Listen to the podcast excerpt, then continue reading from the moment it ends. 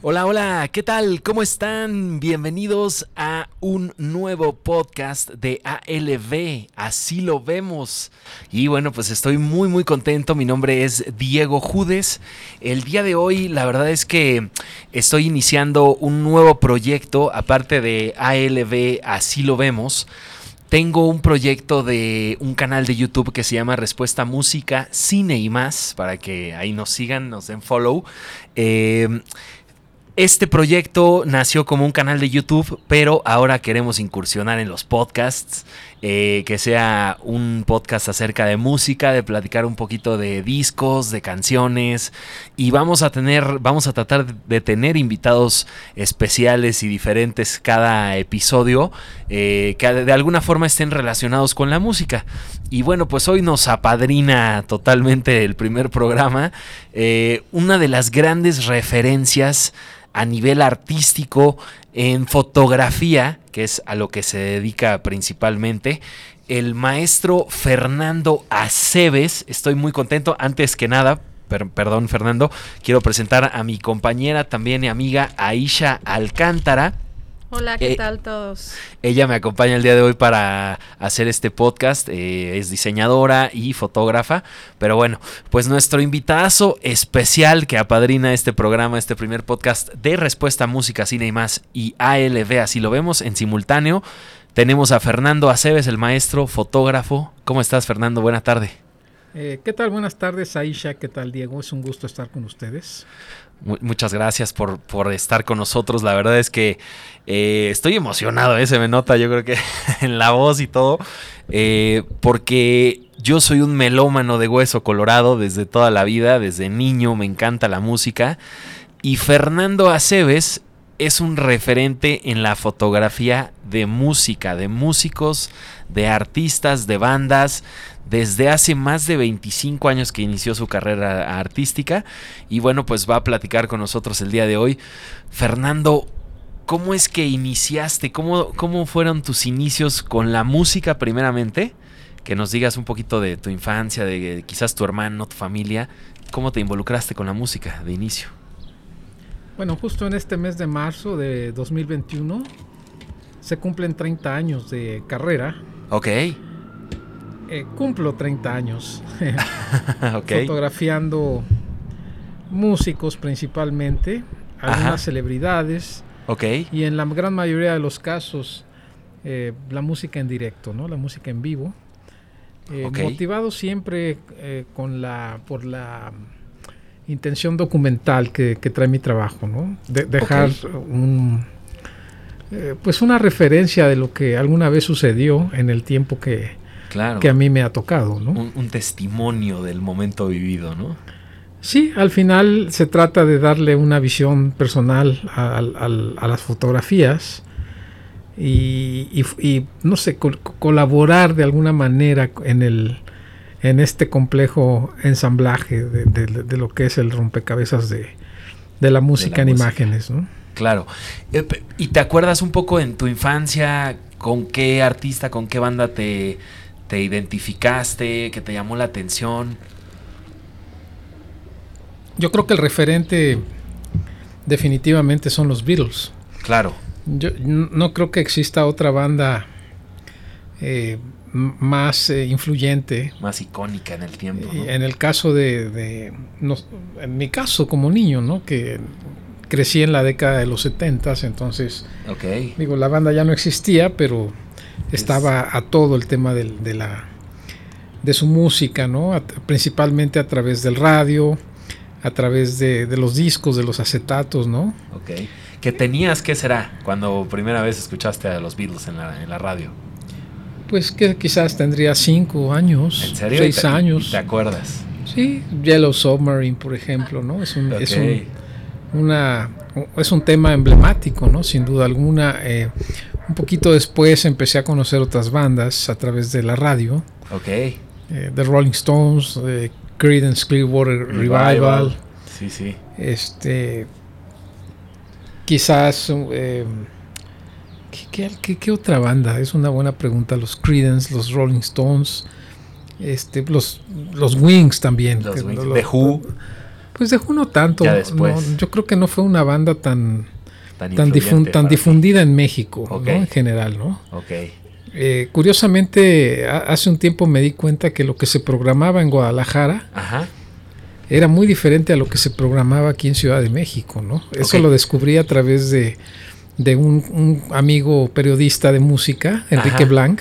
Estábamos una vez en, en Colombia hablando un poco sobre música en un conversatorio y y él recordaba, reflexionaba de lo que él oía en Guadalajara. Yo dije, caramba, pero no es no tiene nada que ver con lo que se oía en Ciudad de México. ¿Pero tú naciste en Guadalajara? No, yo soy de Ciudad de, México. De Ciudad de México, por supuesto. Ok. Pero en algún momento. En algún momento, este, es, curioso, ¿no? Llegó a mi mente eso, ¿no? Esa influencia que tuvimos muchos a través de la, de la radio, ¿no? Era Radio 590, La Pantera, ¿no? Estaba Radio Éxitos, estaba Radio Capital. El FM, pues en realidad, este comenzó fuerte mucho tiempo después. El AM era, una referencia para todos nosotros, ¿no? La después canción, Universal Stereo supongo que fue referencia también para ti, ¿o no te gustó? Pues lo llegó a ser a nivel nostalgia de alguna forma, ¿no? Ok. Este, bueno, la música disco también fue importante. Claro. ¿no? Eh, en tu adolescencia, supongo. pues en, en, mi. ¿Quieres quitarte? En mi última, en mi última, en mi última fase de, de infancia. Ajá eh, quizás un poco este, Donna Summer, Gloria Gaynor, Village People, ¿no? Un poco el tema este de la música disco, ¿no? Claro. Eh, Motown un poquito, ¿no? Con los Jackson 5. Eh, Productorazos Giorgio Moroder, ¿no? Pues sí, pues sí, el, trabajo de Giorgio, pues sí, lo conocí a través de, de los discos de los discos de Donna Summer, ¿no? Después algún soundtracks, Midnight Express, etcétera. Vamos, este, me fui haciendo un pequeño melómano, ¿no? Este, básicamente mis inicios este, tienen más que ver con la música que con la fotografía. Ok, eso es, eso es importante. Ahora, remontándonos precisamente a estos inicios, ¿cuál fue el primer disco que compraste? Pues todavía no, todavía no logro definir cuál fue. Pues compraba muchos 45 eh, RPM, por ejemplo, los, singles, ¿no? Ajá. Yo recuerdo quizás por ahí del 76, tendría 11 años, Ajá. Eh, que compré eh, una noche en la ópera de Queen. Ok, este, fue, fue, digamos, la, el, fue, digamos, el premio de consolación porque yo estaba buscando un, día en las carreras que tenía, tenía el sencillo Somebody to Love, que se estaba difundiendo mucho en la radio en ese entonces, eh, pero, pero no, no había el disco. Curiosamente, entonces tenían una noche en la ópera. Ok. Y, y, y, qué bueno que fue ese disco. Me fui compenetrando mucho en lo que en lo que es el, concepto, ¿no? Okay. Eh, the Dark Side of the Moon también en algún momento llegó a mis manos, aunque no lo entendí. en su momento, en su momento no, no lo lograba yo comprender. ¿Cuántos años tenías? Pues estábamos hablando quizás 10 años, 11 años, ¿no? 10 años. Por ahí. Sí, entonces, era el 74, más o menos. Sí, entonces eh, recuerdo los cassettes también eran, eran, eran parte fundamental, ¿no? Recuerdo, recuerdo este disco de Amigos de Carlos Santana que contenía el, disco, el sencillo Europa. Sí, buenísimo. Que, para mí es uno de los grandes riffs, ¿no? De los grandes, las grandes, los, grandes, temas. Sí. ¿No? Con, instrumental, la guitarra completamente instrumental, ¿no? Sí. Este, Europa. Años después descubrí Watermelon en Easter High de, de Frank Zappa, del Joe's Garage, por ejemplo, ¿no? Ok. Oye, de Santana, el, el Abraxas es un discazo de los 70. Sí, que es sí, sí. icónico? Un disco icónico, aunque yo, yo, yo tenía ahí en casa un 45 RPM de Santana. Ok. Que era Jingo. Ah, Jingo. Este era, sí, es que ese, era el formato, los, los discos de 45, los discos de 45 y de repente pues sí los los había LPs, pero estamos hablando de Carabelli, por ejemplo, ¿no? De quizá por ahí Ray Conniff, algo así. Ok este, temas instrumentales, ¿no? Este, que también fueron muy, muy importantes en, mi, en mi formación. La radio en español también, ¿no? Claro. Soy un poco Juan Gabriel, soy un poco José José, este, es, en su momento, ¿no? Cuando, cuando los discos estaban en ese momento promoviéndose, ¿no? Grabaciones recientes. Este, un poco los argentinos, Leonardo Fabio, por ejemplo, este, ¿no? Sí, sí. Y, de manera alterna, pues yo veía a Topollillo con Raúl Astor, ¿no? Entonces, digo, para tener un, un, un, contexto, ¿no? Claro. y por, por ahí se fue dando, ¿no? Este, había un disco también por ahí de, de Soul, de Wild Cherry. Mm. Play, play, that, Funky Music, ¿no? que eran unos labios con una cereza, ¿no? Si recuerdan, era, era como también un poco el, era la, entrada al, funk, ¿no? Este, la música clásica se sonaba principalmente a través de la radio, uno que otro disco por ahí de, recopilaciones, ¿no? Este, eh, Beethoven, ¿no? Con la quinta, la quinta sinfonía. después era, fue una sensación este Walter Murphy, ¿no? Con su la quinta de Beethoven que, que, causó revuelo, ¿no? Que sí, sí. Eran esos arreglos, ¿no? A la música moderna, casi le decían, ¿no? La música moderna. Ok, ok. Y así fue, así fue, y la asociación con, las imágenes se fue dando a través de las portadas. A eso es lo que te iba a preguntar y digo, llegaremos a esa parte, pero la asociación precisamente que marcas con la fotografía o de alguna forma, ¿alguna vez te imaginaste que una banda o, te, marcó tanto una banda o un artista que te hizo imaginarte retratándolos en algún momento de la vida o, no o no lo tenías como ni siquiera no estaban en mi radar. No no, claro que no pero pues eran seres eh, de la mitología míticos, sí sí sí o sea que vieras a alguien un artista una banda y dijeras wow estos se ven o sea visualmente pues lo que pasa es que en esa época todo eso se veía tan lejano. El único contacto que había con la música era a través de los discos o de la radio, ¿no? Sí. Claro. O sea, no, este... De lo que hubiera en no, el no, no, había otra forma de, escuchar la música, ¿no? O verla. Entonces, sí, no, bueno, conciertos no hablamos. No hablamos, claro. pero, pues era, eran, era, estaba, estaba el, el, disco era la entrada a esa otra dimensión, ¿no? Ok. Que, que más allá de la música incluía a esos personajes que eran seres tocados de alguna forma inalcanzables, ¿no? Que, que, que, incluso costaba mucho trabajo ubicarlos como, como personas, ¿no? Normales. Sí, sí, sí. me, imaginaba así, claro, un dios ahí, dices, órale, ¿cómo es que hacen?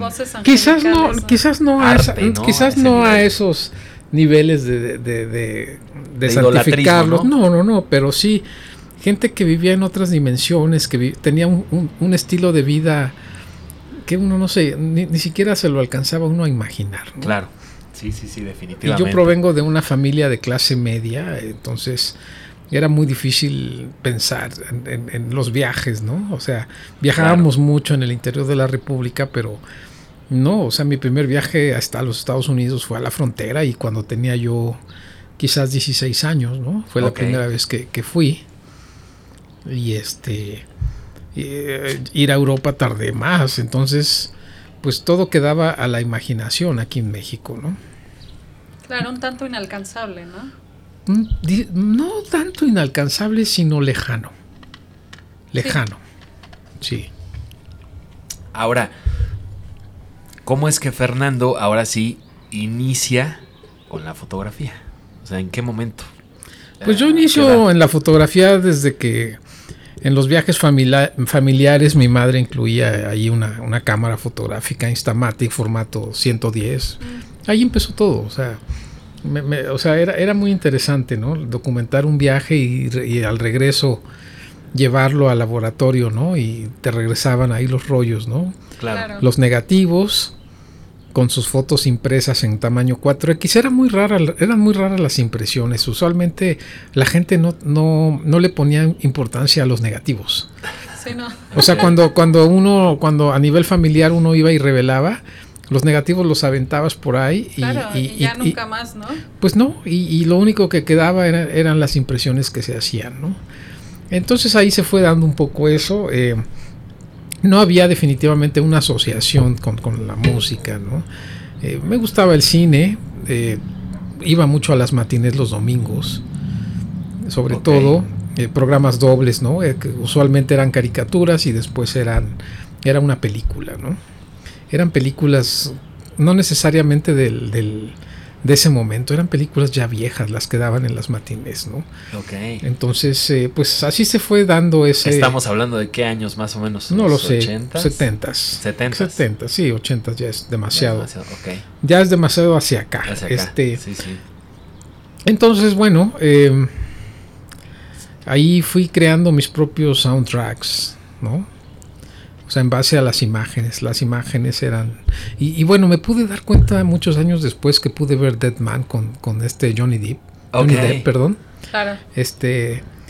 Eh, cuando me, me, di cuenta que... O sea, e, era una, una película que parecía que, que este Neil Young... Parecía que el director había hecho imágenes para la música de Neil Young, ¿no? Sí, sí, sí. Y entonces eh, comprendí muchas cosas con esa, con esa película, ¿no? Me di cuenta cómo, cómo, cómo una imagen te puede traer, una fotografía te puede mandar a la música, ¿no? Claro, sí, el acompañamiento visual con la música. Y todos nosotros tenemos de alguna forma nuestros soundtracks personales, ¿no? De vida. Sí. Justo ahorita que tocas ese tema, bueno, que estamos en la niñez, en tu infancia, si yo te pidiera que cerrara los ojos, ¿qué recuerdo, o sea, qué imagen te viene totalmente clara de lo que fue tu infancia? Mm. Mi infancia fueron muchos sueños. No sueños de que, de que aspirara a algo. eran simplemente eh, a partir de una realidad creaba yo otro, me iba yo a otras realidades, ¿no? Ah, qué padre. Alternas, manejaba las realidades alternas en, base a la vida cotidiana, ¿no? Ajá. Y sí, fue, una infancia tranquila, fue muy estable en lo geográfico, permanecía mucho tiempo en el mismo lugar, ¿no? Eran las mismas calles, este, los mismos parques, los, los mismos lugares, no, no, no, no tuve esa eh, eh, eh, esa... Mm, ¿cómo, llamarle? Acercamiento. No, no, e, esa, esa, esa manera de, estarse moviendo de un lado para el otro. Ok.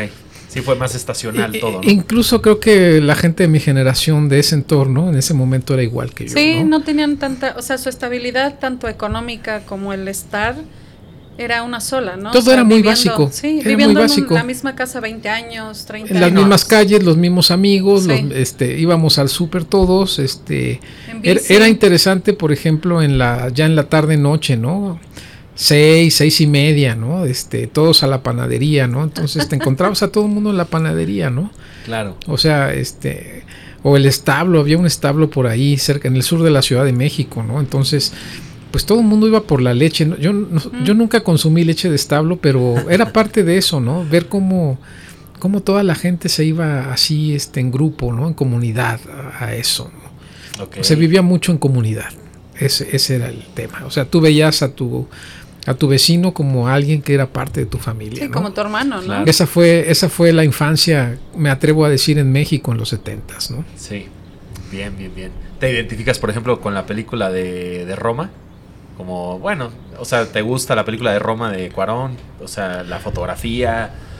Digo, hablando de porque es una película que, no, estuvo, ¿no? tuvo mucha aceptación eh, aquí en, aquí en México. Pero no creo que sea una película.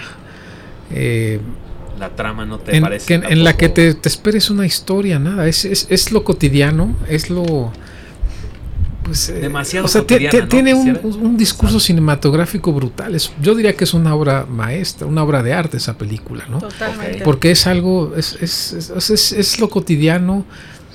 No, no, no hay que esperar, no es una película que siento tengas que estar esperando cosas. O sea, tú te.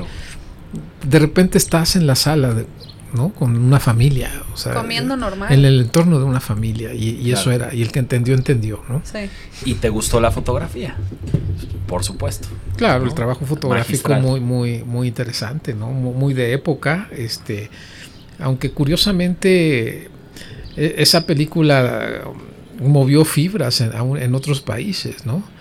Y uno podría pensar que solamente siendo mexicano y de la Ciudad de México. Sí, claro.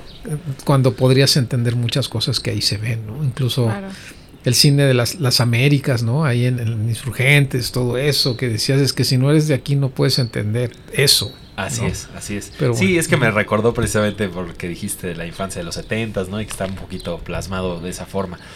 Eh, ahora, precisamente entonces ya aterrizando, ¿cuándo tuviste el primer acercamiento de la música para fotografiar a una banda, a un artista? ¿Cómo te invitaron? ¿Quién? pues nadie me invitó. Yo en algún momento empecé a ir a conciertos Okay. Llevaba mi cámara, empecé a retratar. Pues una, una reflex de análoga, una Yashica modelo FX3 Super para los que andan en esto de la foto y, todos los podcast, completamente manual es una máquina que, compré en un viaje a Nueva York me la vendieron muy barata creo que me costó 100 dólares una cosa así. Traía un lente genérico ni de la marca era era una, una máquina que le tuve mucho aprecio no este porque fue prácticamente mi mi, mi vínculo no con, con la fotografía.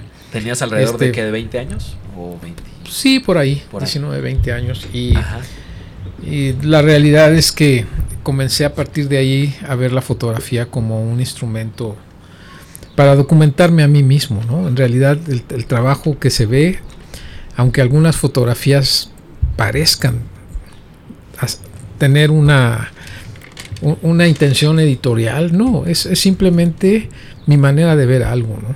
Y ya. Tu historia. Hace poco alguien me dijo, es que todas las fotografías de conciertos de la música se ven iguales. ¿No? entonces le contesto. Sí, sí. Eh, bueno, entonces yo creo que solamente debía haber fotografiado un solo músico y me hubiese yo ahorrado 30 años de trayectoria, ¿no? sí, sí, sí. Claro. Pues Visto desde ese punto de vista, o sea. Claro.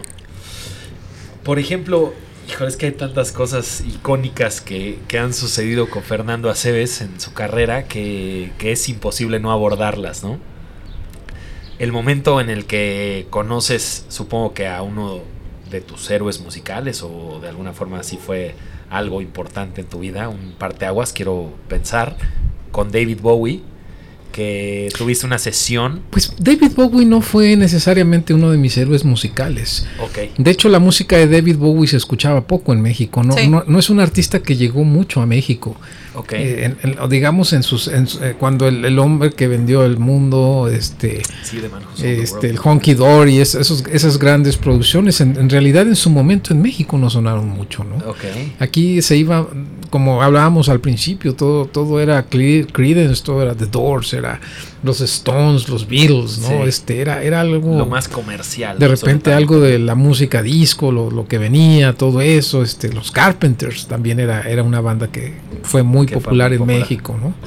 Entonces, este, pues yo creo que los primeros héroes verdaderos que pude, no tan solo fotografiar, sino tener un, un contacto humano, eh, pues eh, yo, yo vengo del rock progresivo. El rock progresivo me dio a mí la oportunidad de, de introducirme tanto al jazz como a la música clásica. Ok. ¿Dirías que, son tus géneros preferidos? no tengo géneros predilectos.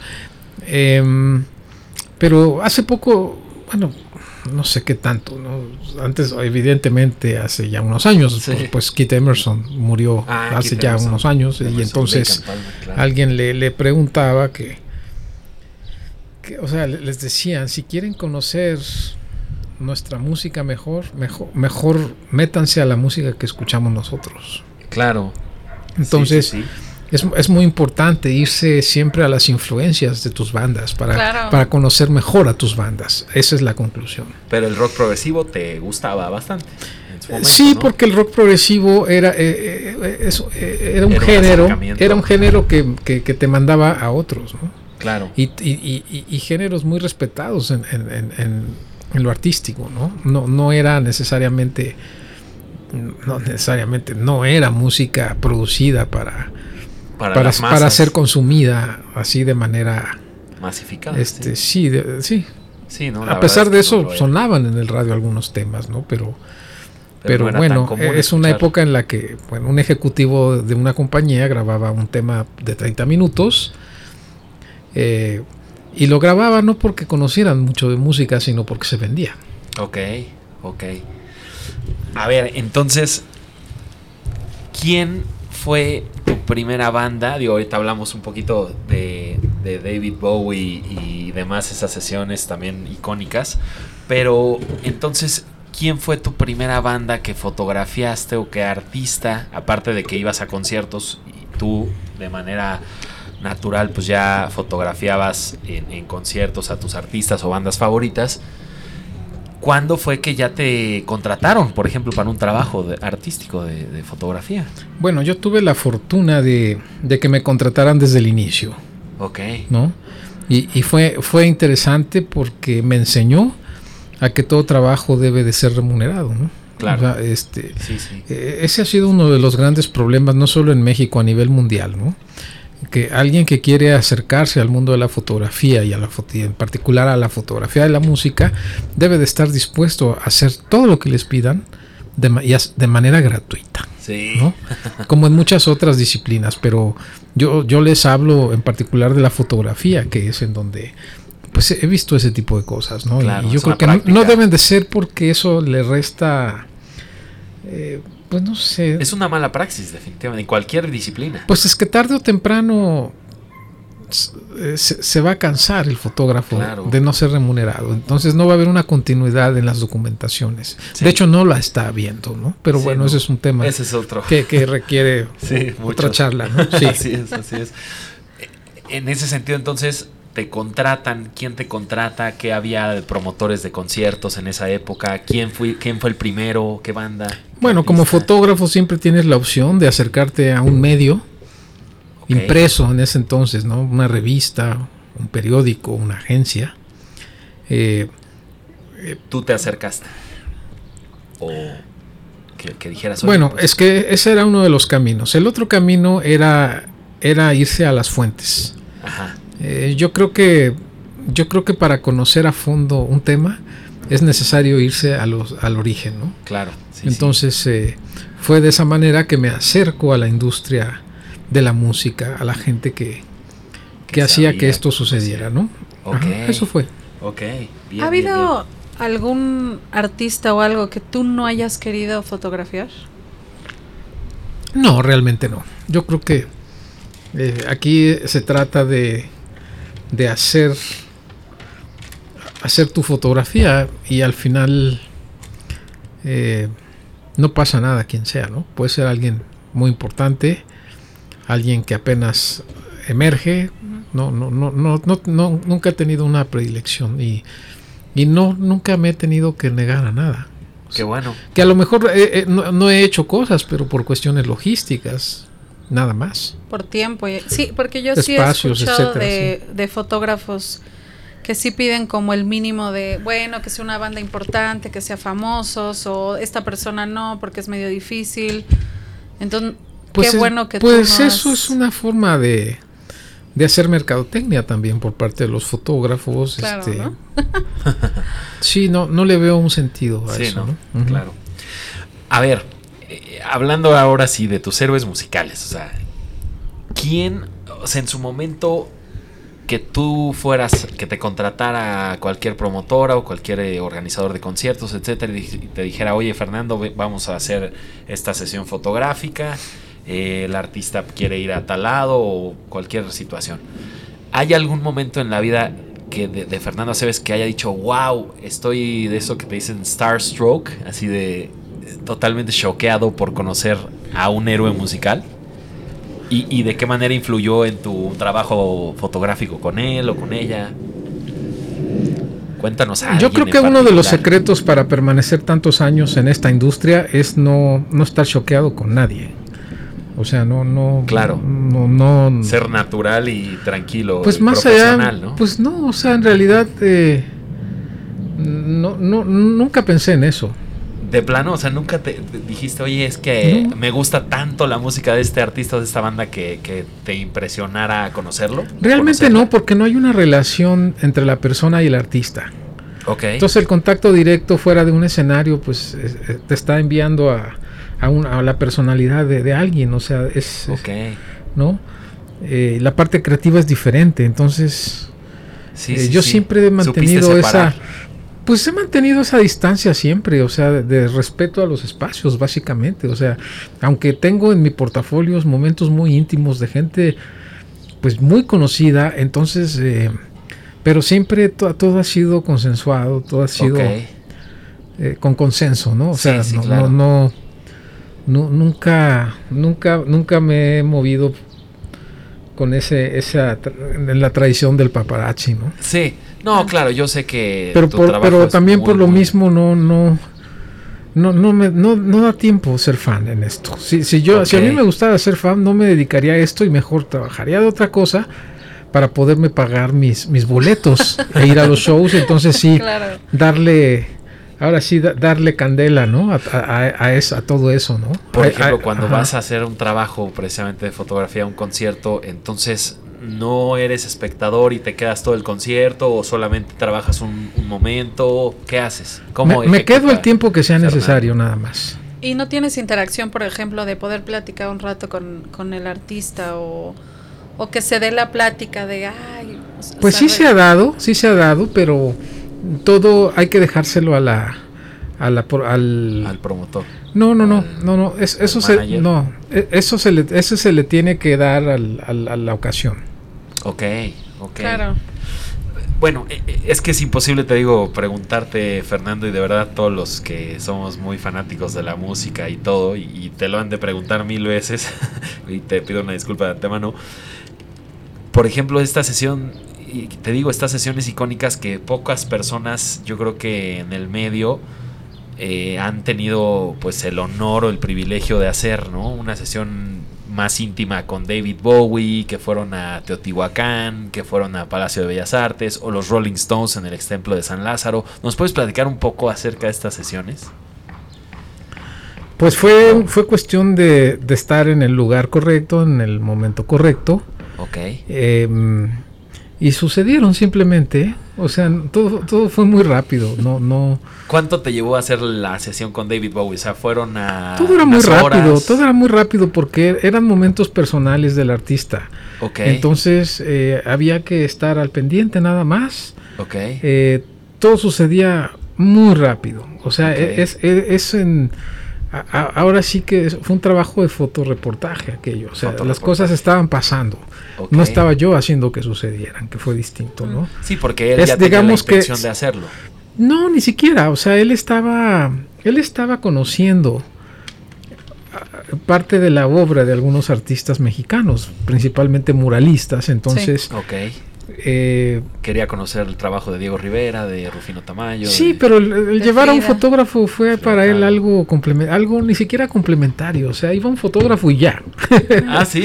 Así era. O sea, sí, entonces, pues ahí dependía justamente del, fotógrafo, en mi caso. Eh, eh, pues dependía documentar o no documentar, ¿no?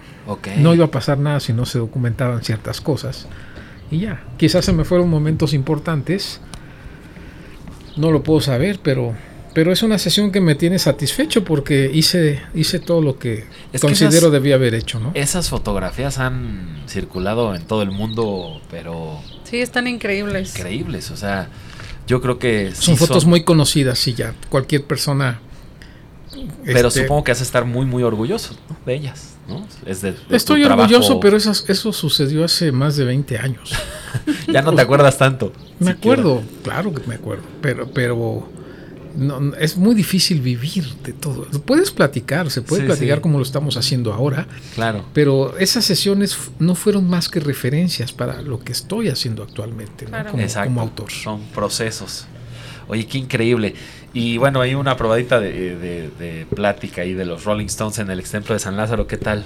Porque iban a hacer un video. Fueron fotografías fijas de, un video que, es que grabaron. Voodoo Lounge, ¿no? Eh, sí, el tema es I Go Wild del disco Voodoo Lounge, ex templo de San Lázaro, el barrio La Candelaria. Ajá. Tres días antes de la primera presentación que tuvieron en la, historia en México, ¿no? En el año 95. Sí, fue la primera vez que venía. En el autódromo y fue, qué, qué, gran introducción. Había yo estado con la banda en, un escenario ya en dos ocasiones. La primera en el Estadio de los Gigantes en New Jersey. Después estuve en el estadio, entonces todavía se llamaba Olímpico, en la ciudad de Montreal. Entonces ya, había tenido ese acercamiento con los Stones, ¿no? ah, pero fue, fue muy, muy interesante, ¿no? Toda esa, esa, ese periodo que abarca del, de 1994 al 2016, que fue la última ocasión que pude fotografiarlos. Quizás la última, es muy probable que sí. ¿Te gustó la locación, el barrio de la Candelaria, el ex templo de San Lázaro? ¿Crees que eran buenas locaciones para hacer fotografías? Pues para el video sí, fue un ambiente oscuro, era un lugar oscuro. Sí. Pero pues honestamente fue este, pues no pudo haber habido un mejor lugar para representar a los Rolling Stones, ¿no? Para sí, mostrarlos. Porque es un lugar como con cierta aura de misterio, de... Había, había una, una, un mimetismo... Especial. Eh, sí, con, con, el lugar, ¿no? Sí. Wow. Hablando de mimetismo, Fernando, tú tienes como algún tipo de, o sea, tienes tu cámara y está el artista, como dices, es un trabajo y estás contando tu vida a través de las imágenes que nosotros vemos plasmado, ¿tú tienes algún tipo de conexión, o sea, con tu cámara o algún tipo de sentimiento cuando das el tiro? O sea, ¿qué, qué siente Fernando cuando saca las fotos? Pues es darle rienda al instinto. Ok. siempre eh, subo con la certeza de que algo va a pasar. Ok, está bueno. Y entonces es una es nada más esperar y se acabó. Claro.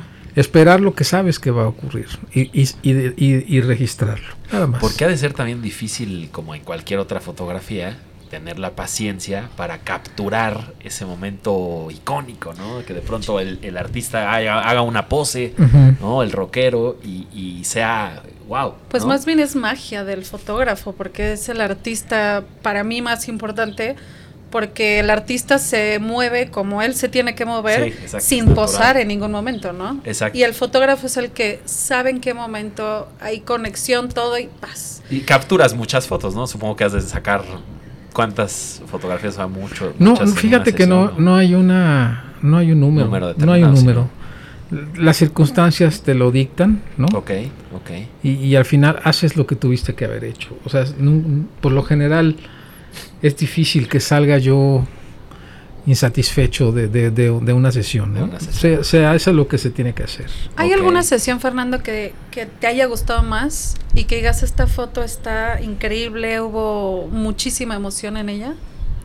No, cada cosa tiene lo suyo, no me es muy difícil tener así mis favoritos, ¿no? No, no, no. Eh, y, y, eso hace, o sea, el, el, hecho de que nada sea planeado eh, hace que exista una dosis de adrenalina que, que, te va a dejar algo especial al final, ¿no? Cada cosa es distinta, se hace de...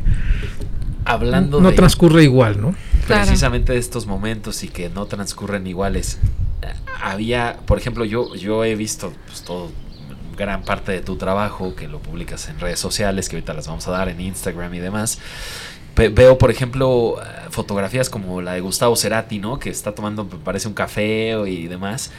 Hay fotografías o, series de fotografías que, la gente te haya dicho, amigos tuyos o, compañeros o demás, colegas de profesión, que digan, oye, pues esto me transmite más allá de lo que se ve, o sea, hay algo que, que haya detrás de pronto en alguna fotografía o que, que tenga muchos motivos más de trasfondo para ti? O sea, ¿te han preguntado? No, no, no, no, no, existe un trasfondo en realidad.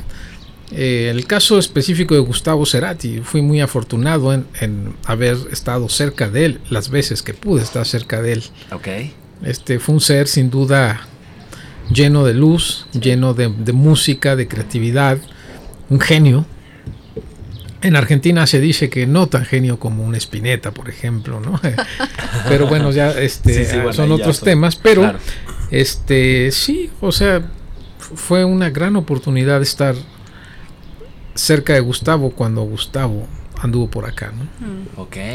Oye, también eh, eh, ahorita se me vino a la mente, digo, volviendo un poquito a, la sesión que tuviste con David Bowie, que después de un tiempo y lo publicaste de hecho en tu Twitter, me parece, que te habló o te dijo de alguna forma que le había encantado México. ¿No? Y, supongo que se refería también a, la sesión que tuvieron o... sí, él, él, tuvo una muy buena experiencia aquí en nuestro país. Y justo cuando nos despedimos, ya terminando su show del Foro Sol en la que él, se va para volar temprano a Sudamérica. En 97, ¿verdad? Él me dice, Fernando, fui muy feliz en México. Fue todo lo que me dijo. Entonces, ah, ok, ok. Qué lindo. Sí, sí, Qué buena onda. Sí, sí, sí. Oye, pues son bonitos recuerdos. Digo, has de sentir, por ejemplo, cuando falleció, pues no sentiste un poquito de, de tristeza, de melancolía, de un poquito de nostalgia. Se siente tristeza porque la persona se va del mundo, ¿no? Pero, pero ah, físicamente, pero pues sentirte afortunado que conviviste un tiempo con él. No, o sea, en realidad yo no doy por muerto a, David Bowie ni, ni a... Ni a Trascienden, ¿no? Pues es gente que, que, que, dejó una esencia. Claro, un legado. Sigue sonando su música, se siguen viendo sus imágenes. Este, no hay día, yo creo que no hay momento en el mundo en el que no se esté tocando en algún lugar algún tema de, ya sea de Bowie como de los Beatles, como los Stones, ¿no? Entonces, yo creo que es gente que ya está más allá de la vida y de la Trascendió. Hablando de estos trascendidos, ¿te gustaría ver, a ver, dinos alguna banda, algún artista que te gustaría haber fotografiado y que no lo has hecho? Aunque no sea de tu época. Aunque sea, de tu época, o fallecidos o, no, o ya vivos. Dejé de sentirme angustiado por eso. Antes sí me, me, preocupaba mucho que no tuviese yo a un artista, sobre todo cuando estaba en plena actividad, ¿no? Claro. Estaba en tour, entonces durante los noventas viajaba yo mucho precisamente por eso, o sea, veía yo eh, los calendarios de quién tocaba en qué ciudad y después procedía yo a obtener mi credencial a través del sello discográfico y tener el acceso a las fotos, ¿no? Eran viajes que, que, eran por lo general por mi cuenta. Ajá. Entonces se fue haciendo, pero no, no, no, no tengo una banda que digo me gustaría, ¿no? Freddie Mercury. No, no, o sea, no, no, no. No, o sea, me hubiese gustado quizás estar, estar en, en, la escena de las, por ejemplo, las grabaciones de los grandes discos del jazz de los 60, 70, por ejemplo. Ajá.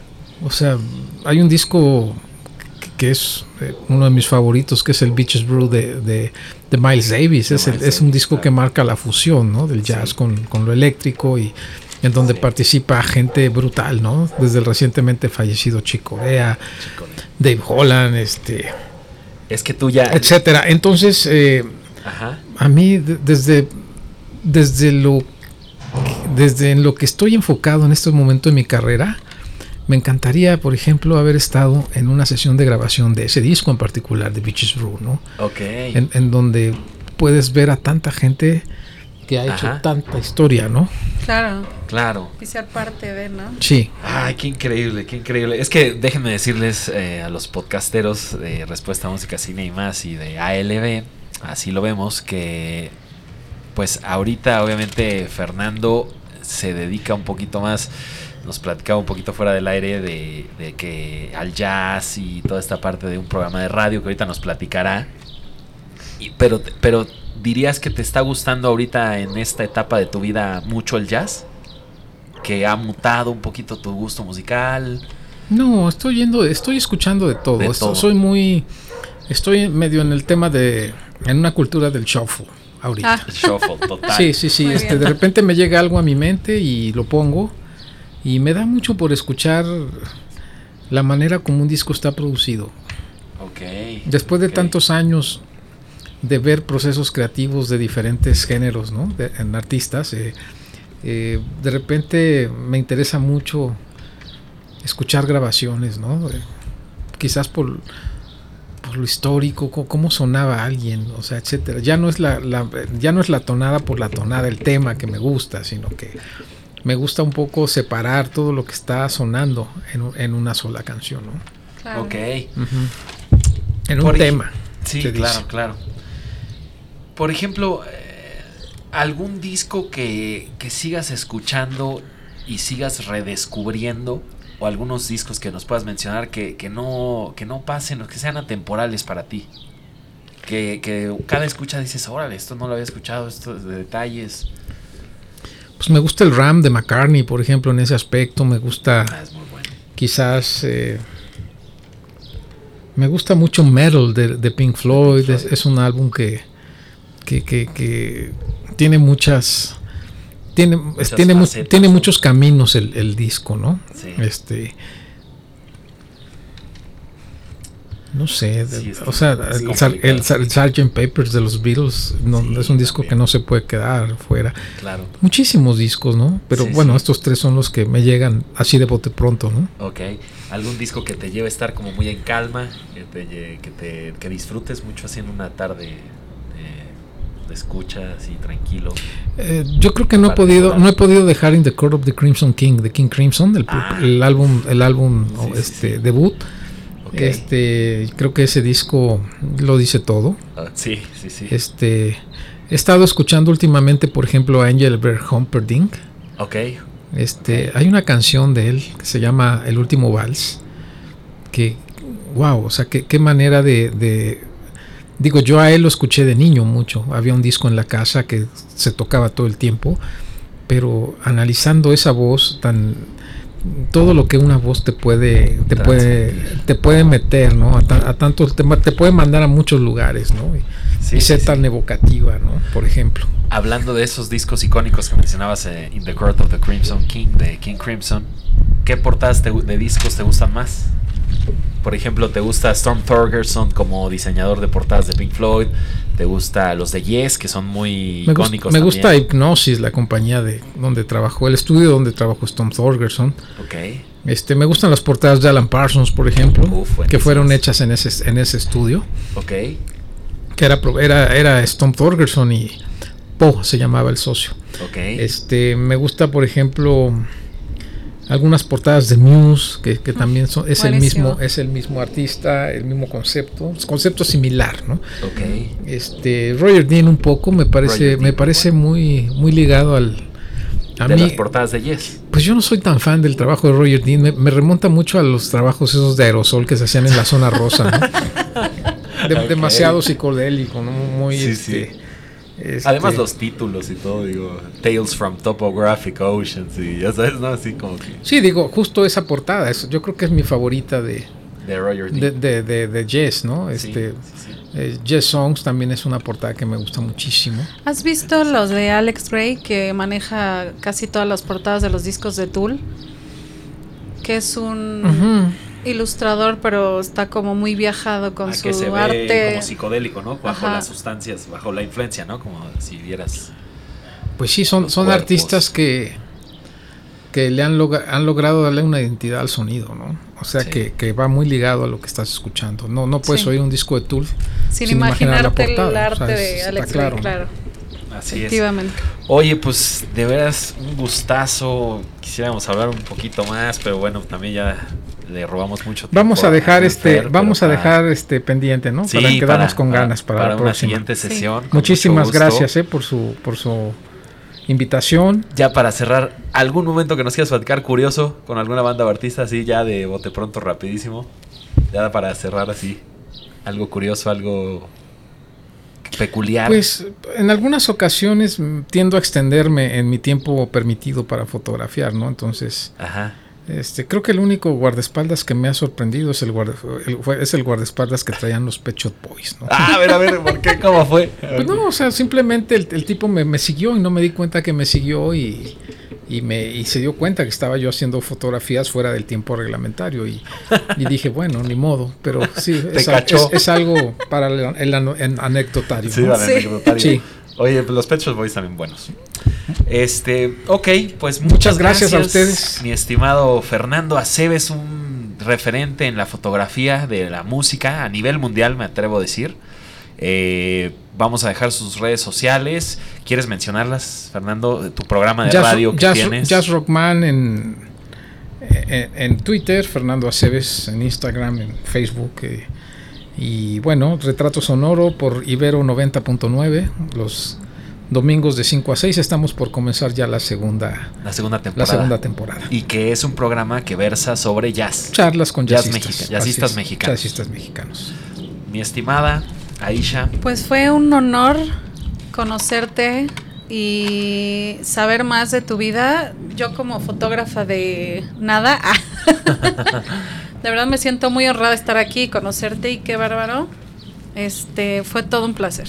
Gracias, el placer es mío. Muchas gracias, yo soy Diego Judes y bueno, pues hasta la próxima. Esto fue Respuesta Música, Cine y más, el nuevo podcast y también en conjunción y, y en simultáneo con ALB, así lo vemos. Hasta la próxima, muchas gracias. Bye bye.